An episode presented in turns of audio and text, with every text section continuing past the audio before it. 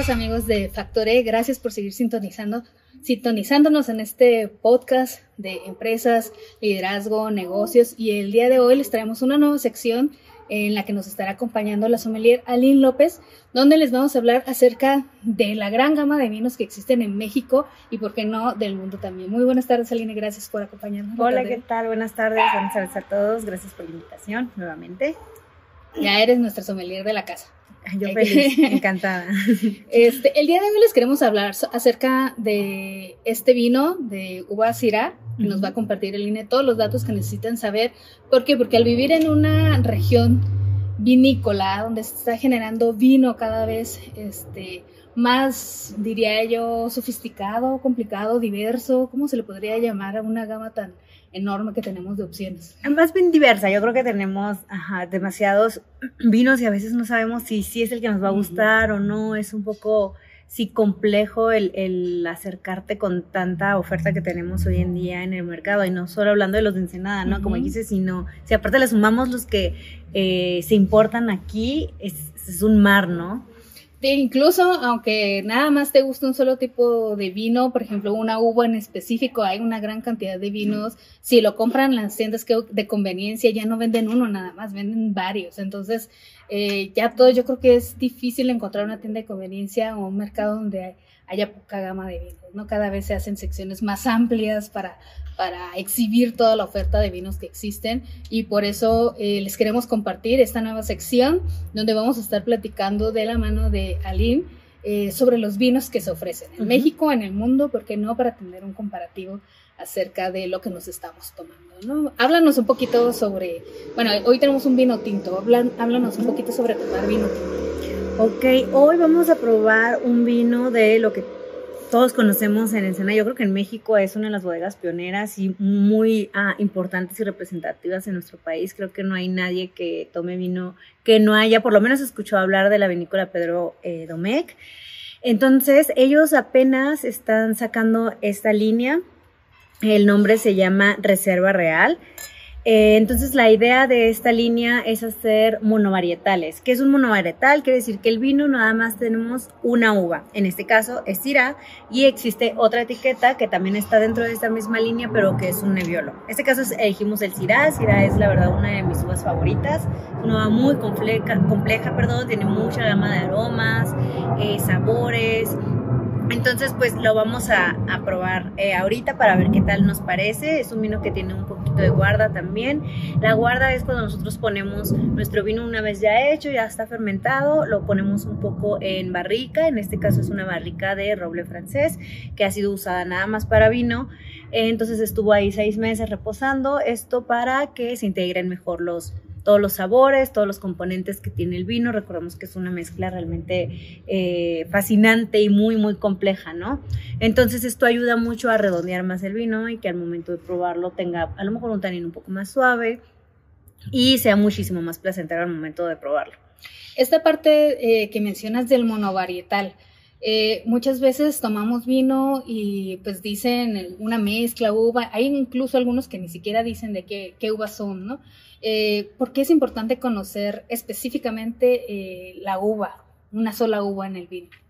Ah, el saber cómo las características específicas de cada uva, por ejemplo, vamos a decir que el cabernet de ciertas regiones o tal vez en diferentes em, tipos de cosecha van a tener un aroma un poco más apiracínico. Piracínico es esta, es este aroma que tienen los, los chiles. Entonces, es lo que les da esa característica de olor a chile, ¿no? Todos huelen chile, esa es la piracina. Entonces, el Cabernet Sauvignon tiene esta, esta misma pues, sustancia, vamos a decir. Entonces, si a nosotros a lo mejor no nos gusta nada eso, ah, tal vez por ahí podríamos un poco a empezar a descartar o conocer un poquito más sobre el proceso y tal vez si es un poco más maduro o se fueron un poquito, se alargaron más en hacer la cosecha, tal vez ya no lo vamos a encontrar tan marcado. Entonces para esto nos sirve un poco y después también eh, para o sea, para sabores que sí nos gustan mucho, por ejemplo, a lo mejor nos gustan mucho las moras, es un buen es un buen camino, es un buen entre para empezar a consumir vino, ya que contiene cosas que a nosotros comúnmente nos gustan, ¿no? No específicamente por el vino, sino que a lo mejor somos fans de las moras, entonces es eh, por los vinos que nos podríamos ir guiando y podemos ir eh, probando por ahí para que sea un poco más, más sencillo y un poco más fácil de pues de disfrutar o como de encontrar esos aromas que muchos hablan, que dicen y todo, creo que es mucho más fácil algo en lo que ya estás más familiarizado a cosas que a lo mejor nunca has probado, ¿no? Porque a veces dicen que casi y todo esto y es como a veces no lo tenemos todos tan, sí, no lo tenemos hacia la mano, entonces es más difícil, jamás en la vida lo vamos a encontrar si jamás lo hemos olido, ¿no? Es complicado. Eso que mencionas eh, se me hace muy chistoso. Primero anoté la palabra porque no la conozco, eh, pero ya lo voy a usar dentro de mi vocablo vinesco. Eh, una vez probé, hablando de esta uva que estamos por, probar con este vino de Domecq, uno de los primeros vinos que probé en mi juventud hace años atrás fue un Syrah de Cheto. Este, en ese momento me dejó de gustar ese vino. Lo probé y dije, no, ese no me gusta, jamás lo voy a comprar y bla, bla. Total que tenía yo creo que unos 10 años que no probaba ese vino Syrah, ¿no? Eh, por algunas razones, en una convivencia, pues era el único vino que había, ¿no? En años recientes, en meses recientes. Eh, y bueno, me tomé una copa de vino y para mi sorpresa el sabor me fue muy agradable. O sea, dije, no, pues es que este vino sabe malo, pero bueno, pues me lo voy a tomar. Este, y me sorprendió y ya ahora es así como que voy al mercado o donde sea, me voy a llevar este porque ya me gusta. Entonces, algo cambió en esa cosecha, en esa uva, en esa casa vinícola, que hizo que se transformara del gusto desagradable que yo había probado la primera vez a este que ya me había gustado. O mi gusto cambió ya al haber probado diferentes tipos de vinos y ya sé como que distinguir un poquito más eh, las virtudes de esa uva, ¿no? Sí, pueden ser ambas cosas, ¿no? En 10 años es, mucho tiempo. Mucho vino. sí, para mucho, para mm, las cosechas, ¿no? Por supuesto que cambian. Y luego nosotros recuerden que somos un, país nuevo, entre comillas, eh, haciendo vino, entonces cada vez eh, vamos experimentando más y vamos mejorando con una rapidez muy, con muchísima rapidez. Entonces, eh, a lo mejor esa cosecha eh, se sumó también que eh, vamos empezando con el vino, en la introducción, a lo mejor se te hizo muy tánico en aquel momento, y ahora ya tomaste 10 años más de vino, ya avanzaste mucho más, entonces también eso puede haber ayudado mucho, ya tu paladar ya está mucho más acostumbrado, ¿no? Vamos a decir, educado, eso, sino más acostumbrado a ciertos sabores, ciertas ah, sensaciones que antes no, entonces ahora lo disfrutaste también también mucho más. Yo creo que son las dos cosas en este caso. Entonces, así como lo veo, si en algún momento probaron un vino que no les gustó, espérense unos añitos, ustedes mismos añéjense, este, y vuélvanle a dar otra oportunidad, ¿no? Capaz si ya hubo algún cambio, ya sea personal o de la misma vinícola o de la misma uva, que haga que los nuevos sabores emerjan, ¿no? Pero bueno, dijimos que... no íbamos a tardar mucho en el, en el chalaleo. Eh, platícanos un poco más acerca de este, de este vino en específico. Bueno, eh, eh, como les decía, este 100% es irá. Eh, tiene un paso por barrica que es muy, muy a corto realmente, pero el enólogo seguramente lo vio así porque era lo necesario. Recuerden que el enólogo es el que realmente decide qué es lo que necesita o hasta dónde puede soportar su, su, vino sin poner en riesgo el varietal, ¿no? En este, en este caso recuerden que lo que quieren aquí es que se sienta la expresión del cirano completamente, por eso mismo no se hicieron mezclas con otros, entonces aquí vamos a tener pues lo que estamos esperando cuando queremos un CIRA. Entonces, más o menos sobre de esa línea, seguro otros CIRAs que probemos van a ser muy similares, por supuesto con sus diferencias en añejamiento o tal vez en la edad de la viña, si fue mayor o fue menor, también el clima, entonces podemos tener variaciones en cuanto, en cuanto a acidez también, eh, la tanicidad, que es esta sensación de sequedad en la boca, em, también la corpulencia y también algunos aromas. Por ejemplo, si están tal vez en una zona muy cálida o esperamos la, cosecha muy tarde, o sea, ya en los meses como de septiembre, entonces probablemente va a ser un vino un poco más compotado, con una acidez menor, eh, pero con muchas frutas y como muy, muy goloso, ¿no? Y tal vez nos vamos a perder la parte de las, de las hierbas, pero vamos a ganar... Eh, como mayor cantidad de especias seguramente. Y en el caso de que lo hayan eh, cosechado un poco antes, pues vamos a tener un poco más de frescura, un poco más de mentoles, un poco más de clavo tal vez y otras notas eh, que nos van a recordar cosas más frescas y tal vez la fruta va a ser mucho más fresca también, ¿no? Ya no va a ser como en mermeladas ni en compotas. Entonces ahí más o menos es eh, como podemos ir viendo, o sea, si a mí me gusta menos, menos ácido o más ácido, también me puedo ir como hacia zonas más frías o más calurosas en el caso que me gusta menos ácido, ¿ok? Entonces, pues no sé si quieras empezar a Pues probarlo. vamos a empezar a probarlo. Dinos qué podemos encontrar aquí. Bueno, en color vamos a decir que es un rojo rubí y tiene una capa media, es decir que el color es tan profundo que no podemos ver si paso la mano. Veo un poquito, sé que está ahí, pero es casi imperceptible, ¿no? Pero alcanzo a ver. Entonces vamos a decir que es una capa media. Y luego la parte de la densidad, pues es una densidad media baja, diría yo, o sea, tarda un poco en caer. ¿Qué es la densidad? La densidad es la suma de muchas cosas, ¿no? Entre el alcohol, entre eh, los aceites que tiene naturalmente la uva, entre los aceites que tiene la barrica, recuerden que tiene seis meses, todas esas cosas se van sumando, las proteínas, y en el caso de algunos vinos, el azúcar, ¿no? Algunos vinos les dejan mucho eh, azúcar que viene de la uva, no es que le pongan azúcar, entonces se vuelven muy densos también. Y también la parte del alcohol, creo que ya lo mencionamos, tiene un porcentaje alto de alcohol, eso va a sumar también al nivel de la densidad. Eso no significa que va a ser muy alcohólico si lo veo súper denso ni nada, solamente son como eh, diferentes características que se suman para dar como más purpulencia en boca. Esto puede ser bueno y puede ser, eh, o sea, eso no, no, no es malo precisamente, más bien. Entonces ahora lo vamos a oler. Es de mis partes favoritas. ¿Cómo oler correctamente un vino? Vamos a meter toda la nariz, vamos con cuidado, no inclinan tanto la copa, met- agachan la cabeza, meten la nariz y un poquito como el labio superior. Entonces ya, Aspiras. hacen esto, as- aspiramos y entonces ahí van a empezar a sentir aromas. Nada más, lo primero es saber si huele bien o huele mal. Huele bien, huele a vino, huele obviamente alcohol, acuérdense que tiene alcohol, para oler un poquito. Y ya después entonces empezamos a definir qué es lo que estamos sintiendo, qué es lo que estamos recordando. Yo en mi caso encuentro muchas, muchas frambuesas, muchos frutos rojos, mucha cereza. ¿Tú? ¿Algo más? ¿Alguna otra fruta que puedas encontrar? Muchos higos. Yo soy malísima para identificar los olores. Con los sabores es un poquito mejor, pero...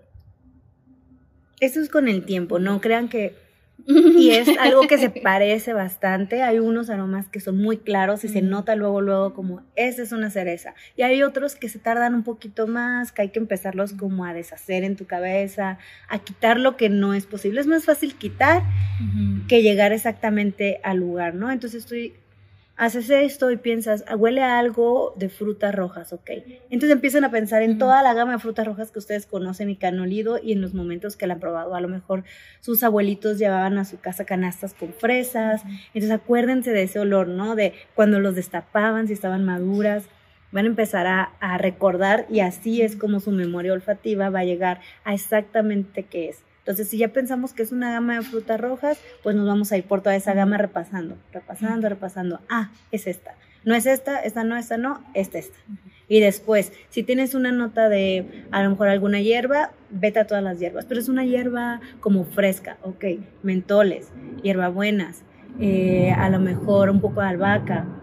Entonces empiezan a descartar, esta es. Entonces así, así se van yendo por toda la gama de cosas que han olido en su vida. Si sienten que huele a madera, ¿tú sientes que huele a madera?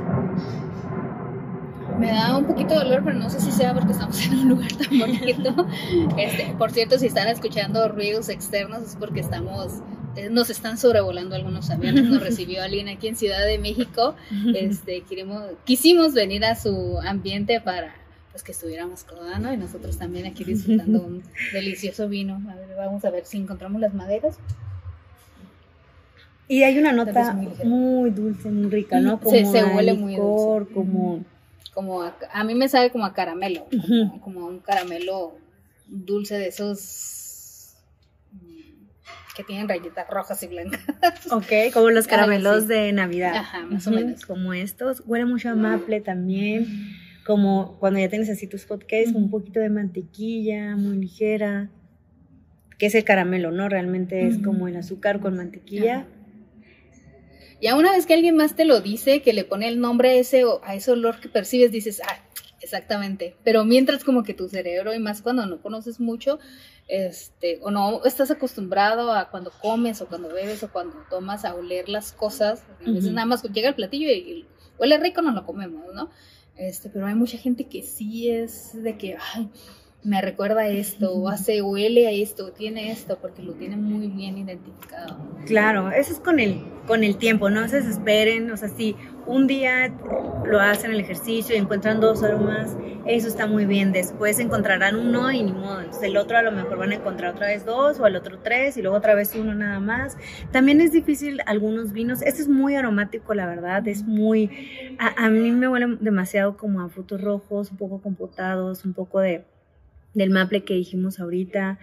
Eh, tiene una gama amplia de aromas, el Syrah es normalmente así, es una uva muy, muy compleja, puedes encontrar desde fósforo, puedes encontrar mucho hierro, puedes encontrar muchas maderas, eh, puedes encontrar como tierra mojada también, depende de qué zona sea, eh, un poco de barro, puedes encontrar hongos, puedes encontrar piel, puedes encontrar ciruelas, es una, es una uva muy, muy compleja. Eh, pero hay uvas que no, ellas son más, más simples, más sencillas, tienen tres aromas bien marcados y definidos y ya no hay más. Tampoco puedes sacar tanto de algo que no tiene tanto, ¿no? Entonces, eh, tampoco se rompan tanto la cabeza los que encuentren y ya lo importante es disfrutar y si lo que quieren, o sea, es como educar un poco más, le ganas ahí cinco minutos y ya se acabó. Después sigan, convivan y otra vez vuelven a oler, a lo mejor ya encuentran algo más, a lo mejor ayuda a la oxigenación y ya está. Si están así todo el tiempo también se pueden cansar y no están tan divertidos, se le quita lo emocionante. Entonces, ¿lo probamos? Salud. Salud. Salud.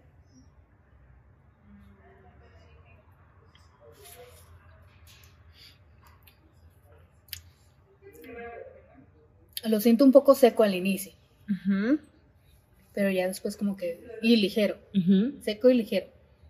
Okay. Como que ya después que te lo tomas ya no se siente tanto, siente muy suavecito.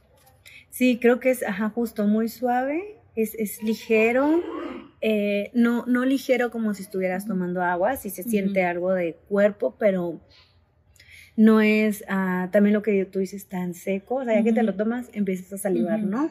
acuérdense que cuando empezamos a salivar, como cuando vemos algo así se nos antoja mucho, eso eh, lo causa la acidez del vino. Entonces podemos decir que entre más tiempo nos dure esa sensación y estemos salivando, quiere decir que es una acidez larga o alta. Si de pronto así nos duele, tal vez es alta, ¿no? Pero si es una que dura, o sea, que estamos así todo el tiempo, es muy larga. Entonces una buena acidez, una acidez bien lograda, eh, pues sí es un vino muy fresco, no lo siento tan seco, tan astringente, tal vez al principio, recuerden siempre al principio es un poco, ah, no es agradable, pero no tan agradable como ya el segundo trago, que ya es mucho más delicioso, porque si estamos platicando, o si están comiendo, o se acaban de lavar los dientes, que es, es lo peor que pueden hacer, por más bueno que esté el vino, van a tener una eh, mal gusto. mal gusto en el momento, exacto. Pero después de ahí, una vez que ya su boca se aclimate a todo lo que dijimos que tenía el vino, porque es un, algo muy complicado realmente, una vez que ya se aclimate, vamos a estar bien y vamos a estar listos para, para disfrutar. Siempre traten dos veces, ¿ok? Siempre prueben dos veces. La primera es nada más para ambientar, vamos a decirlo, y la segunda ya es para empezarlo a, a disfrutar. Eh, también lo que estábamos hablando sobre los aromas, sientes que sí sabe igual. Igual, y tú dijiste esos dos aromas, pero en boca era como algo que estabas esperando, ¿no? Sí, fíjate que por mi antecedente con el Syrah, sí lo esperaba un poco más eh, seco y lo esperaba un poco como, ¿cómo se podría decir? Carnoso o... Más corpulento. Ah, más corpulento, ajá, pero se me hizo muy ligero. Me voy a aventurar a decir que tal vez un vino para, para platicar, para convivir, no tanto para comer este, cosas muy sofisticadas, es tal vez algo ligero, pero pues ya tú nos dirás con qué nos recomiendas sí. acompañarlo. Ah, creo que es, un muy buen vino, está muy fresco, la verdad, sí, justo para lo que dijiste, para estar aquí a gusto, platicando. Em, también creo que puede quedar muy bien, o sea, con todo lo que sean pastas, eh, puede ser también un fettuccini, puede ser, yo la verdad que me lo podría... Tomar acompañado de algún atún, eh, algo, tal vez pueda ser una carne asada, pero como muy sencilla, nada así como muy grasoso, no, algo un poco más sencillo para platicar, unos taquitos de pescado, estilo baja, esto estaría genial, eh, tal vez una paella también creo que iría muy bien, unas pizzas, pizzas con amigos, todas esas cosas creo que, quedarían bien, o nada más con el, con el queso y con eso es suficiente, ¿eh? creo que es, está muy bueno, a mí me gustó mucho. ¿Y a ti? A mí me gustó justamente para eso, como para compartir un vino para ah, empezar a ingresar al mundo del vino. Eh, no se me hace para nada complicado, se me hace bastante agradable el paladar mm, y muy este, amargo, se podría decir, ni muy dulce, este, que está en el punto medio, excelente para la gente joven que, quiere empezar a tomar vino. Eh, a mi parecer, yo sí lo agregaría a mi, a mi cava como un huésped regular este, y bastante ligero así para compartir una tarde en buena, con buena compañía. Sí, y creo que eh, el precio de calidad también es muy bueno, o sea, realmente sí vale. Es un vino de menos de 300 pesos, donde lo encontramos en restaurante probablemente lo podemos encontrar un poco más elevado el precio, pero... Pero sí creo que es, es fácil de, de encontrar, es, es buen precio. Eh, fresco, sí, muy, muy, muy rico, muy agradable tal vez. Ah, es, como es la nueva línea de Domecq, tal vez un poquito más complicado, pero no, yo creo que normalmente tiene muy buena visión, o sea, visualización en los mercados, entonces creo que lo pueden encontrar muy, muy fácil.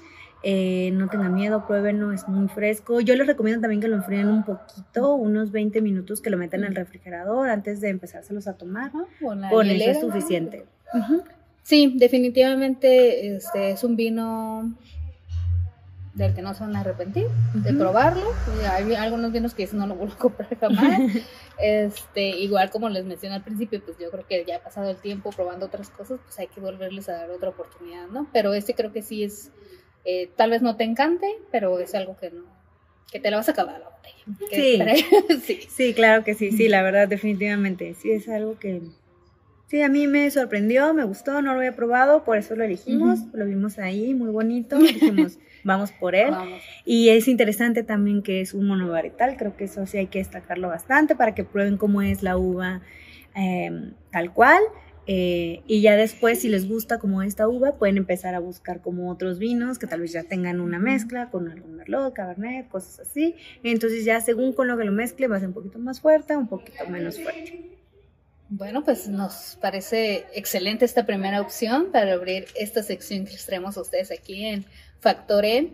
Recuerden que eh, vamos a estar explorando una gama muy diversa de vinos de Ensenada, de Baja California, de México y, por qué no, del mundo también. Aline es una gran conocedora de vinos franceses, de vinos hasta chinos.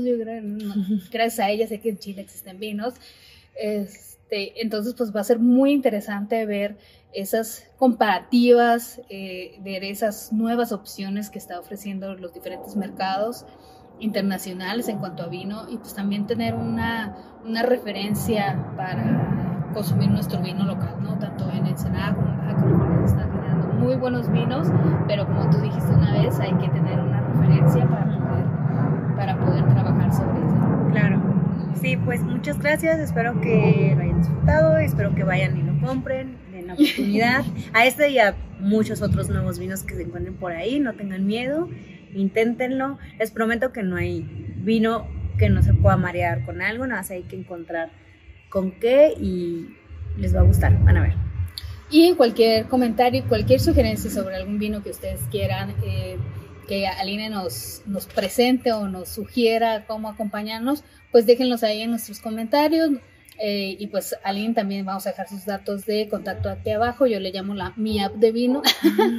Igual le pueden compartir este algún mensaje por eh, directo a tu cuenta de Instagram, si nos permites. Este, donde puedan hablar sobre vinos. Ella también en su página pues sube algunas recomendaciones, sus exploraciones ahí en el mundo del vino y pues ahí podemos tener una gran cantidad de actualizaciones. Y pues bueno, síganos escuchándonos en Factore con estas recomendaciones de vinos y nos vemos en la próxima. Muchas gracias, Aline. Gracias a ti. Bye bye. Hasta la próxima.